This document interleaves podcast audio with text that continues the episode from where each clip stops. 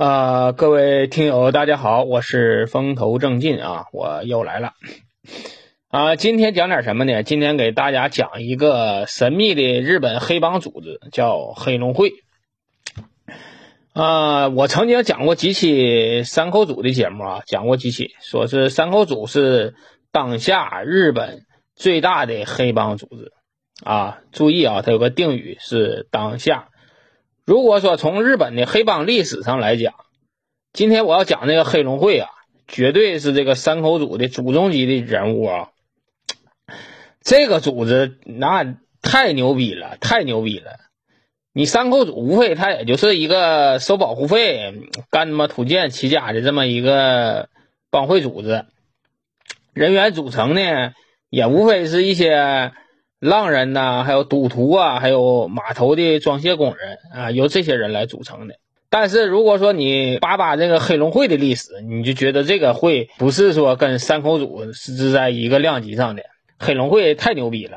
了解这黑龙会啊，哪坎能看着呢？就是说咱们看那个电视剧，那电视剧叫什么《精武门》啊，《精武门》陈真打的那个是哪的组织呢？就是黑龙会。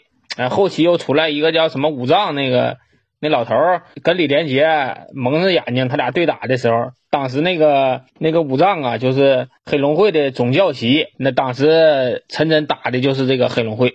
一些电视连续剧上说有一个叫宣阳社的这么一个特务组织啊，宣阳社，宣阳社跟黑龙会也有点关系，它是黑龙会的前身，是日本最大的民间特务组织啊，这非常非常有名。那个沈阳社后期是蜕变成的这个黑龙会，这黑龙会啊，他都干了什么事儿呢？哈，这个黑龙会啊，可以说是影响了日本国运的一个黑帮。他不像是山口组是被日本驯化的一个黑帮，他是影响日本国运的。他都干啥了呢？我给你数一数啊，他圈拢日本和俄国开战，发动日俄战争，然后催促日本对华作战，给天皇娶媳妇儿。就这么跟你说吧，我跟你说一个直观点的啊，日本呐侵华的时候有有那个日本的甲级战犯啊，日本甲级战犯，咱们能叫上名这几个，板垣征四郎、土肥原贤二，还有那个首相啊广田弘毅，加上儿玉御师夫，再加上东条英机，都跟这个黑龙会啊有着千丝万缕的关系。据说东条英机是。黑龙会的一个秘密秘密领导，像那板横征四郎啊、土肥原二啊，还有那广田弘毅啊，都是黑龙会的这个首领头三满的徒子徒孙啊，徒子徒孙。而且这个黑龙会啊，他不是说像山口组那样下去收这小商小贩，人家卖个鱼他抽个成，他还不干这个事儿。他主要是干啥呢？他主要是给这个财团呐，像什么三菱啊、住友啊等比较大的日本的财团呐，提供情报。然后催促政府啊对外作战，作战以后呢，他搁中间倒腾这个军火，靠这个挣钱。然后就是给国家提供情报服务，通过自己的影响影响这个日本。他不说是我这个到你这当个官啊，就个职啊，不这样，他都是说靠他的幕后操纵来影响这个日本的这个国运。就整个这个黑龙会啊，相当于日本的一个影子政府。在当时啊，黑龙会存在的时候，就没有任何一个组织，包括政府，比黑龙会更牛逼啊！今天我就给大家讲讲这个黑龙会的事儿。黑龙会啊，是日本右翼军国主义组织啊，日本右翼的军国主义组织。这里我给大家说一个小的知识点啊，也是我刚掌握的，我也是刚弄明白。我跟大家说一下，就什么是右翼啊，什么是左派，要是右派，咱们在文革期间有不少的，嗯，人呢都说化成右派了。那是为什么是右派？什么是左派？怎么老听说这个词儿呢？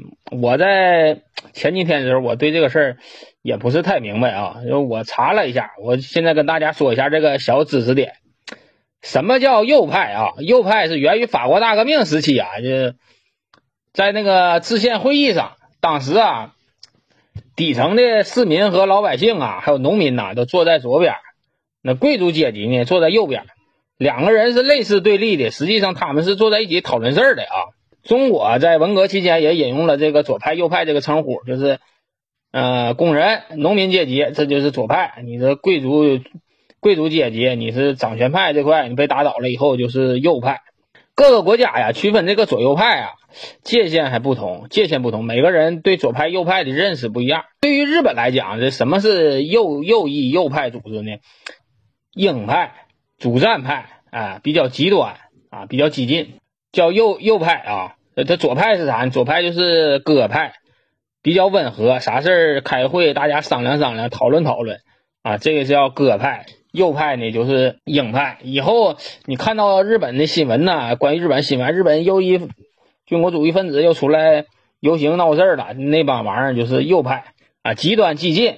我为天皇至死效忠啊，我发动战争就干这个，天皇万岁啊，什么靖国神社，拜拜拜鬼，都是这帮玩意儿。我觉得挺好啊，就是说找个知识点呢，大家能够共同学习一下。有的人说你那，你看你老沈哈，你说你一天，你一天你也没啥文化，你说这玩意儿没啥权威哈。但是你可要知道啊，你不管学习你怎么学，你搁哪哈，你学到自己脑袋里那都是你自己的。就咱今天给你讲那个左右派的事儿，以后你出去喝个酒吹个牛逼，这不也够用吗？小知识点呗，往心里头去一去。对吧？咱逐渐的就扩大自己的这个知识边界，慢慢学习呗。搁哪学都是学，对不？百度上这我都给你查现成的了。我现在说一遍，大家听一下，不也挺好吗？互相学习呗。我这个节目就这样，我也不说我自己有多大文化。这个这个事儿啊，如果说让高晓松啊，让什么马未都啊，你甚至哪怕是大头要是说这个事儿，你们都往心里去。可能我我说这个事儿吧。你们也就是一听一过，的，不往心里去。但是这个事儿啊，确实是，我觉得是个知识点啊。哎妈，这讲哪去了啊？说完这个日本右翼军国组织了，这个黑龙会啊，就是这么个组织。成立是多少钱呢？成立是一九零一年二月二十三号。它呢，其实跟山口组啊，属于是脚前脚后。山口组呢，成立于是一九一五年，它成立于是一九零一年。但是两个人他不是一个量级的，他出身不一样啊。怎么说这个出身不一样呢？日本黑龙会啊是由传统武士组成的这么一个组织，最开始创建的时候都是那些呃根红苗正那种传统武士，他跟山口组啊出身不一样。日本他这个社会啊，当时阶级是特别分明的，他主要是有各种各样的这个价格啊。那个日本的价格主要有什么呢？皇族、华族啊、士族还平民啊，各个等级不一样的。黑龙会创始人都属于这个氏族这一块山口组的创始人啊，就是山口春吉，他不隶属于大岛组吗？大岛组的老祖宗，哎，这创始人也就是江巴跟这个黑龙会啊，能够说上点话。但是如果是站到一起，也得是低三下四的啊。都是属于直不起来腰那种，因为黑龙会跟这个军界呀、政界、商界太深了啊，就是这个根基。我看完这黑龙会这个相关的介绍，我感觉黑龙会不像是一个黑社会的帮派，它更像是一个更像是一个宗教。日本现在啊，咱就说是日本现在就是山口组发展了这么长的时间了，发展这么长时间，他的手下能有多少人呢？也就是四万上下，全球啊，全球这个山口组的人。这四万个人是需要开支的啊，需要拿工资的，因为三国组不是保就业嘛，是招来这个三国组成员，你得给人拿钱。但是黑龙会当时在一九一几年的时候，他的死士有多少？死士就有四万。这死士是什么概念？就是我不拿你那个组织一分钱，你让我干谁我就干谁，你让我杀谁我就杀谁啊！你让我办多大事儿我就给你办多大事儿就这种，就类似一种精神宗教啊，精神控制，有点类似于邪教，我感觉都是。而且他这个黑龙会呀，还曾经跟那个中国的同盟会，也就是说，呃，国民党那个前身呢，有着千丝万缕的关系啊。这个我过后啊，我可能会展开讲。我估计这个黑龙会啊，够我讲个三七四七的，因为啥呢？他这个。这个组织所关系到的东西太庞大了啊！关系到辛亥革命，我得讲一期；就关系到什么日本的米骚动，还日本的关东大地震，这这不少事儿呢。啊，还有还关系到给日本的天皇啊娶媳妇儿，而且怎么去这个日本首相家呀，威胁这个日本首相啊，不少事儿呢啊。这个咱慢慢讲，慢慢讲。我要是想起来啥，我就讲点啥，因为这个东西太多了啊，太多了啊。讲到哪了？那个黑龙会啊，它的创始人是谁呢？创始人是头山满啊，还有一个叫内田良平的，他是派生于这个玄阳社的啊。最开始创建这个那个玄阳社的时候，为什么后期又改叫黑龙会了呢？玄阳社最开始也是干这个情报工作的，但后来在各个国家呀鼓动人家革命，把自己这个牌子搞臭了，很多国家呀就开始排挤这个宣阳社了。宣阳社后来没办法了，后来换汤不换药，改个包装，又叫黑龙会，把以前那个臭名声啊一下打包就扔走了。我们这是个新组织，实际上换汤不换药，还是这帮人啊。他取了黑龙江里边这个“黑龙”两个字儿，所以他叫黑龙会啊。黑龙会，他的目的是啥呢？他的目的就是想把黑龙江流域一左一右这些黑黑土地呀划到他们日本去。哎，他就成立了这么个组织，叫黑龙会，而且他自己还办个报纸啊，就叫黑龙。组长是啥呢？组长是把俄国呀赶出这个东北去，控制中国这个蒙满地区啊，蒙满地区。其实这个事儿啊，他把这个俄国人打跑这个事儿啊，是对中国来讲是非常利好的一个事儿啊。如果说当时日本不出这个手，不发这个兵，日本要是把东北占了，就是我现在待的这个地方，说不说俄国话那都不一定了。我跟你说，俄罗斯这帮玩意儿对领土啊有这个迷之爱恋啊，他基本上占的地方啊，他就把华人都撵走啊，然后不就把这地方就划为自己领土了。那中国那个海参崴呀，还有什么库页岛啊，不都是这下场吗？所以说当时这个日本呐，你别说这黑龙会算是干件好事他圈拢这个日本政府啊，对俄开战，就打了这么一场日俄战争，把那个老毛子打跑了，算是间接的办了一件好事啊，只能是这么说。咸阳社也好，这黑龙会也好，它是怎么来的呢？上期我讲过那个三国组的时候，我也带了一嘴，就是说。呃，十七世纪以后啊，这逐渐的这个幕府制度啊，他就取缔了，大量的武士啊就失业了。能有失业了多少武士呢？能有五十万的武士啊失业了。这帮武士啊，平时也不劳作，也不经商，他是靠着这个幕府这个将军呢豢养的这么一群人，本身啥也不干。而且他们当时啊，人是有那个阶级的，武士这个阶级啊是不种地的。这是啥活不会干，就就是会卖命啊！如果说大家想了解这个武士呢，你看一个日本电影叫《黄昏一兵卫》啊，叫什么？哎，忘了那片儿。那片儿拍的那个武士啊，就是当时日本的武士最现实的那种状况，就是不怕死，就是这条命不值钱，整个这个这一辈子都是靠着不怕死活着呢啊！这帮武士啊就失业了，失业了以后他们干啥呀？就变成浪人了。啊，浪人这个词儿怎么来的？就是失业武士，哎，就就给称名叫啥？就叫浪人。浪人，你这没人依靠了，逐渐的这帮人啊，就是抱团取暖啊，就形成了帮派。主要是干啥呢？哈，主要就是两种呃生活状态，一一种呢叫赌徒帮，一种叫商贩帮。啊，商贩帮是干啥？商贩帮主要是靠垄断一些。买卖就是，假如说是港口卖鱼啊，就卖这个镰刀鱼啊，黑帮来了，说这别的鱼我不管啊，这个镰刀鱼这一块都得我卖啊，以后你们搁哪进，你想进这个镰刀鱼，都得找我们这个黑帮啊，控制某一项啊，垄断，这个就是日本黑帮干的这些事儿啊，这叫商贩帮。另外一种帮派就叫赌徒帮。这就好理解了，赌徒就是开开赌馆呗，都是一些来钱比较快的这个行业啊。就所有些黑帮都是干这些来钱快的行业，没有说 哪个哪个黑帮去街边摊个鸡蛋果子，干个早餐店，没有没有啊啊！除了这个三口组啊，最近经济环境不太好，有一些三口组的成员开奶茶店啊，开干洗店啊，这个有。那那但是以前啊。这个黑黑帮黑社会都是靠垄断，还有这个捞偏门挣这个钱。但是哈，早期的日本组织啊，好在什么地地方呢？它不松散他纪律严明啊，有着长幼尊卑的这么个明显的这个次序，而且他继承了大部分这个武士的这个遗风。日本武士啊，不是说我天天我敢玩命，那那就是武士了，不是啊。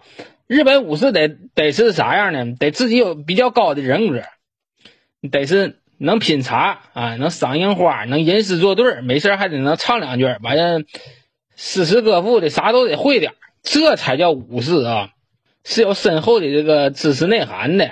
你不光说能玩命，而且说整个在这个气质上也是不混同于一般老百姓的啊。这个黑帮啊，它也是分两种，有一种呢是。由传统武士组成的这个黑帮啊，这种黑帮呢就比较高端，就类似于这个宣阳社啊、黑龙会，这是一种黑帮。另外一种黑帮是啥？你就由破产农民、苦力，基本上吃不上饭的老百姓，这些人组组成的这种叫群众黑帮。群众黑帮呢，组织架构比较松散，而且他的这个一般都是由那些没上过什么学的这个穷苦大众啊组成的。他从这个气质啊。和气场上来讲，跟这我今天要讲那个黑龙会啊都没有比啊。黑龙会啊，这个头目啊有主要的这么几个人，一个是内田良平，一个是头三满。头三满最近比较火哈，一些电视剧啊比较愿意演他，而且他那个人的故事也比较传奇啊。头三满，我估计他的故事我能单讲一期吧啊。今天咱先讲讲他这个创始人内田良平啊。内田良平啊，出身于武士家族啊，他家生于这个日本福冈。他的叔叔啊，就是玄阳社的社长，叫平冈浩太郎。他是平冈浩太郎的这么个侄子。从小啊，受这个家族影响啊，内田良平啊，从小就嗜好这个习武，平时愿与这些浪人交流。就在浪人里啊，这个内田良平的口碑是特别好的。对于武士这个标准的各项的硬性要求。他都能达到。你说，无论从身体素质啊，还有剑术剑道啊，还有你这个本身的这个内在的这些学识啊，都很能征服其他浪人。所以说，这个内内田良平呢，很多人特别的服气他。一九零一年啊，内田良平召集了几十个宣扬社的这个骨干啊，到自己家去了，招家去了。内田良平就寻思，不行啊，不行，咱这个宣扬社就别弄了。咱就改个名吧啊，改名就叫黑龙会。黑龙会呢，正好咱们为了占黑龙江这块地方，所以说就起这个名儿。宣布之初，他就把这个黑龙会的主要的呃纲领就制定出来了。我们现在最迫切的就是跟德国咱干一下，把这个俄国从中国的地盘上赶走。听听着像。一个正义之师似的，实际上他把他赶走了。他想上那地方站着去啊，就这么个事儿。他就想把中国的满洲啊，还有蒙古啊这一大块就拢到他怀里。他是鼓动当时的日本政府去完成这个事儿。你说黑龙会他就下这么大的一盘棋啊！我现在给把那个黑龙会建会时候的这个纲领，我给你大家念一下。他一共定了这么五大纲领，五大纲领啊。第一个，开国谋鸿运啊，促使西方与东方进行交流。就有历史以来这么些年，其实亚洲这一块一直是中国为中心，但是他就提出来了，这个中心呢得往这边偏点，偏离到他们那个岛子上，以日本成为这个亚洲民族兴隆的这个领导者啊。这是第一点，第二点呢，就是确定这天皇这个领导地位。你不管你干啥，你什么事儿，你法律啊也好啊，你政治也好，你所有的事儿哈，你必须说得是天皇至上啊。天皇发话了，说这事儿怎么办，咱再怎么办？根据天皇的想法，咱们去制定这个法律法规。就是天皇在我们这个日本，不管你怎么立宪，必须要保证这个天皇的位置。第三点啊，你我给你念一下啊：改革现行制度，振兴外交，积极向海外发展，革新内政，增加人民福利，确立社会政策啊，解决劳动问题，巩固皇国基础。你就听我念这个，你感觉是一个黑社会应该应该这个琢磨的事儿不？你现在你这黑龙会，他就定出了这么一一条帮规，就是说他的发展目标就是这个。你说这个格局，你跟那个山口组保就业那怎么比啊？第四啊，实现军人的武上风气啊，实现全民皆兵，以充实国防机关。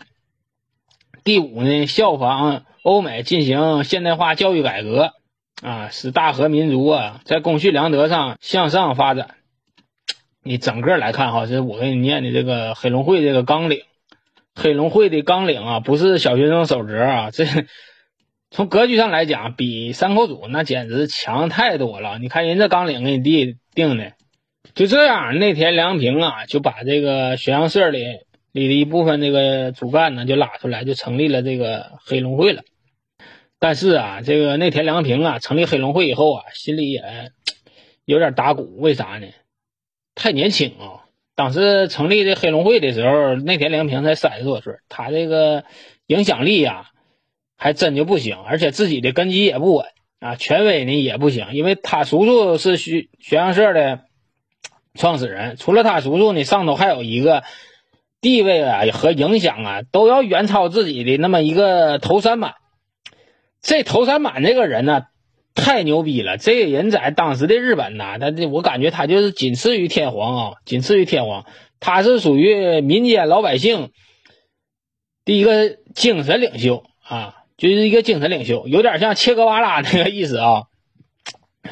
头三满确实是一个狠人。当时有一句话是形容形容那个杜月笙，说杜月笙啊是上海的头三满。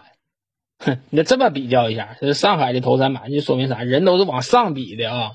这这头三板其实当时的势力啊，你跟那个完全压制是杜月笙。但是啊，这个内田良平啊，也有点决心，说想把这个黑龙会啊弄好。他就想决心要做这个黑龙会的这个灵魂。你不得不说哈，这个内田良平啊。他可不是说一般意义的这个黑社会的这个老大啊，他是绝对有一个大局观的这么一个人。你他写过大量的这个文章啊，就是阐述当时世界形势和日本这个战略关系的。他都写什么了？《俄罗斯王国论》，另外论俄罗斯和日本两国实力和战之利害关系啊，这这些东西都是当国策后期都呈呈报给呈报给天皇看的啊，就是说。他写的这些东西到后期都左右了日俄战争的爆发，左右了日本对俄宣战，都是有很大影响的啊。他在日俄关系这方面，当时就是一个专家，但是他不在政府供职，他就是通过自己的这个社会影响写这些东西。还写了啥呢？俄罗斯大大国之缺陷。就把俄罗斯啊，就是分析的都透透的。我挺反感的，这几个国家有俄罗斯一个，因为俄罗斯占中国领土占的太多了，而且俄罗斯在桌面上的关系都挺好啊，但实际上在俄罗斯这个国家里哈，俄罗斯对中国人不是特别友好，反华情绪挺严重这么一个地方。身边有朋友去过俄罗斯啊，那边嗯黑社会啊啥的，对中国人呢都挺欺负的。内田良平啊，对战略战争啊有这么一个独到的分析。所以说，内田良平虽说岁数小呢，但在这个日本的政界呀、军界呀，还有整个的社会影响啊，内田良平还真就是个翘楚。但是啊，内田良平还有点不满足，他就认为啥呢？你说我成立这个黑龙会啊，还是一个拿不上台面的这么一个组织啊，就属于社会的下层，入不了流。所以说呢。他就寻思不行啊，我就还得在这个军方啊安插一些我自己的这个势力。如果说能在军方安插势力以后，以实现我这个宏大的这个目标，就有了一个更好的一个保障了。这时候啊，那天梁平啊就干了他妈一件大事儿，挺狠啊这事儿啊。一九零二年啊，日本海军省、陆军省，他们那些日本部队管什么玩意儿，就是叫什么省啊？就是海军和陆军选啥呢？选那个驻俄武官啊，出任日本驻俄国的这个武官，当时就出现了这个争议了。海军想派人，这个陆军呢也想派个人去。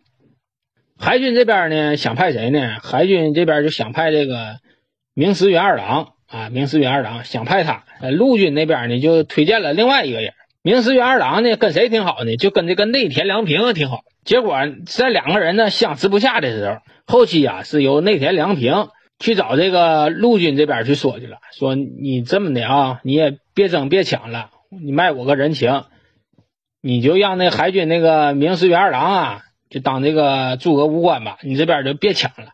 那天梁鹏就说了，如果你呀还跟我抢这个事儿哈，你的这个陆军这个人如果说当上这个驻俄这武官了，以后呢，我不跟你们陆军合作了啊，不跟他们合作什么东西。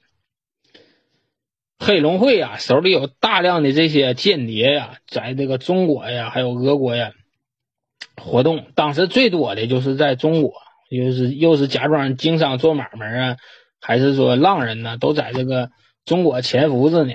我小的时候就听说过，日本呢，在你打东北之前，你这个村儿、这个街、这坎儿有什么煤，那坎儿有什么矿，早就在地图上都标好了。那谁给标的？当时都是说这些特务啊。就包括今天讲这些这个黑龙会啊，派人啊，都是把你这个东北这片儿都摸的差不多了。